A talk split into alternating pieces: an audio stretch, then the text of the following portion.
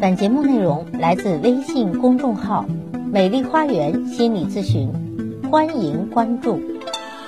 大家好，欢迎来到美丽花园心理咨询，我是心理咨询师张霞。今天咱们继续探讨父母和子女关系。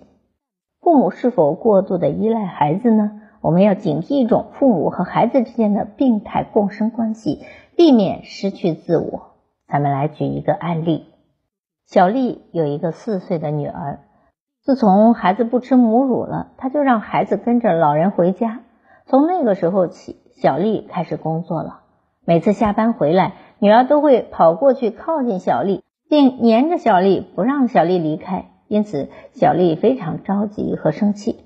她说：“通常回家后，我的所有空闲时间都会被女儿占用，这让我很困惑。”因为我一天的工作都已经很累了，回到家就想放松一下，而且女儿黏我，很容易增加我的坏情绪爆发。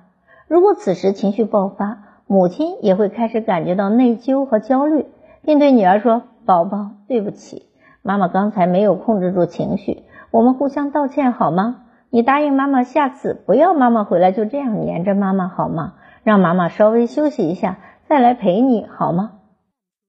其实，这种母女关系这种现象，被心理学家武志红概括为病态共生。在他看来，如果宝宝超过三岁，那就应该足够独立了。如果此时仍然依附于母亲，亲子关系就是病态的。母亲的焦躁不安，也是母亲对孩子的一种依赖。心理学上称之为共生。六个多月之后，儿童的身心功能得到进一步的发展。他们开始慢慢的学习独立的技能，自我意识开始萌芽，越来越多的表现会出现。如果不愿意服从孩子的天性，仍然想把孩子当成自己的私有财产，剥夺孩子的独立意识和权利，或者孩子拒绝长大，不愿走出父母的保护圈，那么就形成了一种病态的共生关系。那么什么是正常的共生呢？心理学家玛格丽特·马勒指出。零到六个月大的婴儿与母亲保持共生关系，这是正常的，因为这种共生关系，母亲可以正确的理解、感受到孩子的情感需求。有了这种共生的关系，孩子和母亲之间的心灵感应会更加的强烈，宝宝可以得到最为细致的照顾。接下来，我们可以通过宝宝的生长规律来观察共生体这一阶段的发展。儿童成长的正确规律如下：零到六个月，根据心理学家玛格丽特的话，零到六个月的婴儿与母亲保持正常的共生关系是正常的。在这一时期，婴儿需要母亲的存在，不能够轻易与母亲分离。在这个阶段，宝宝没有任何自理的能力，完全需要母亲的照顾。这种共生关系是正常存在的，因为没有共生，孩子就活不下去。只有保持这种共生，才能保障孩子的成长。那么六到三个月，在这个阶段，孩子们已经开始逐渐要摆脱对母亲的依赖了，有了一定程度的自主性和独立性的心理面貌了。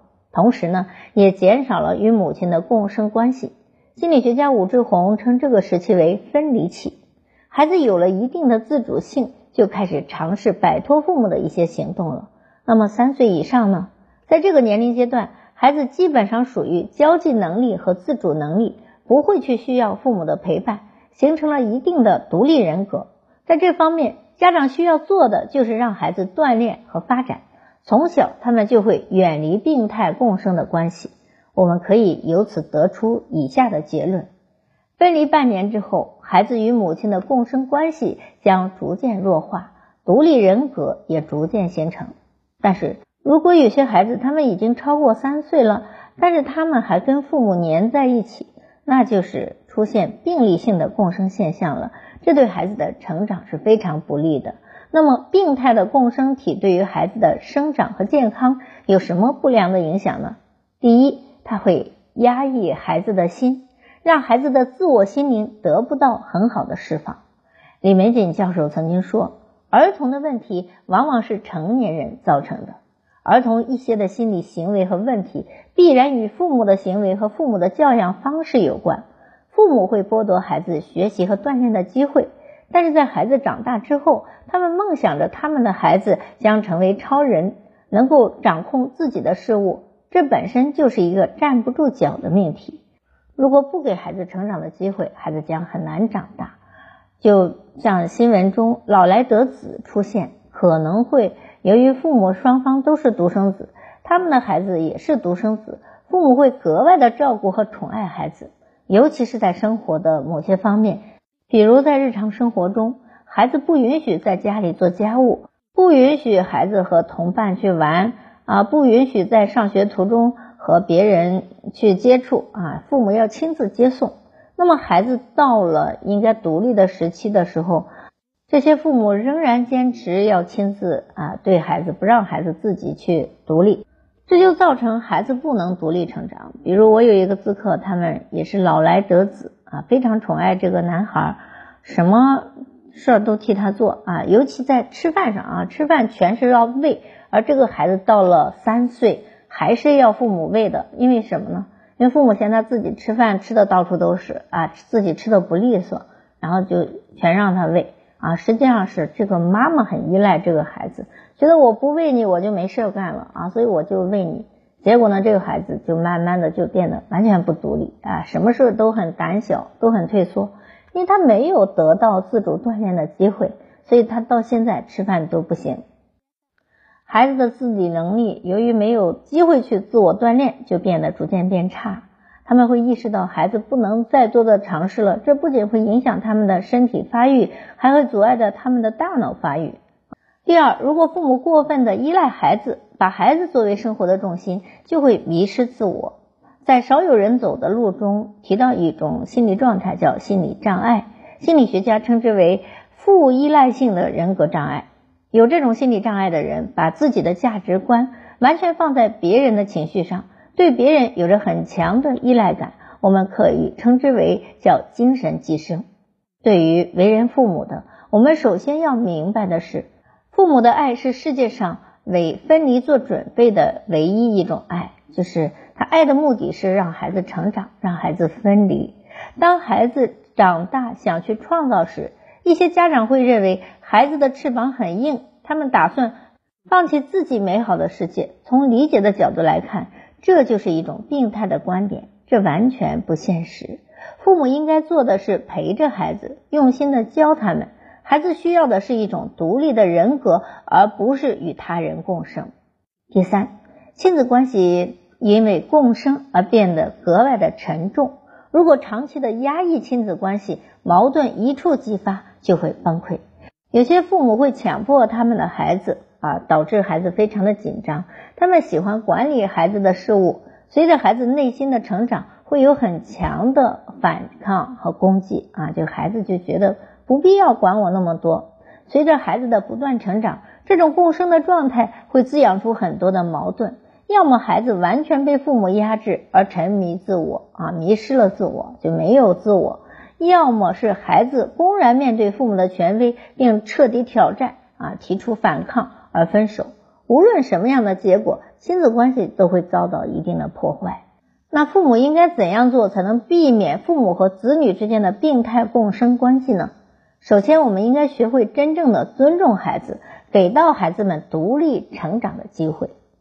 相互尊重是家庭需要的存在时刻。作为一个独立的个体，孩子们有自己的想法和观点，而父母呢，作为教育的一方，也要有陪伴。父母要给孩子成长的机会，不能所有的都让听自己的。只有幼儿训练方面做到这一点，才能避免共生关系的出现。就是你得允许孩子自己慢慢的去锻炼。去做某些事，而不是完全包办替代，或者做孩子的差评师。你这个都不行，你那个不行，你必须依靠我才行。那这样就是病态寄生了。第二，要学会从孩子的内心出发，但拒绝溺爱。父母是孩子路上的陪伴，孩子也需要在路上成长。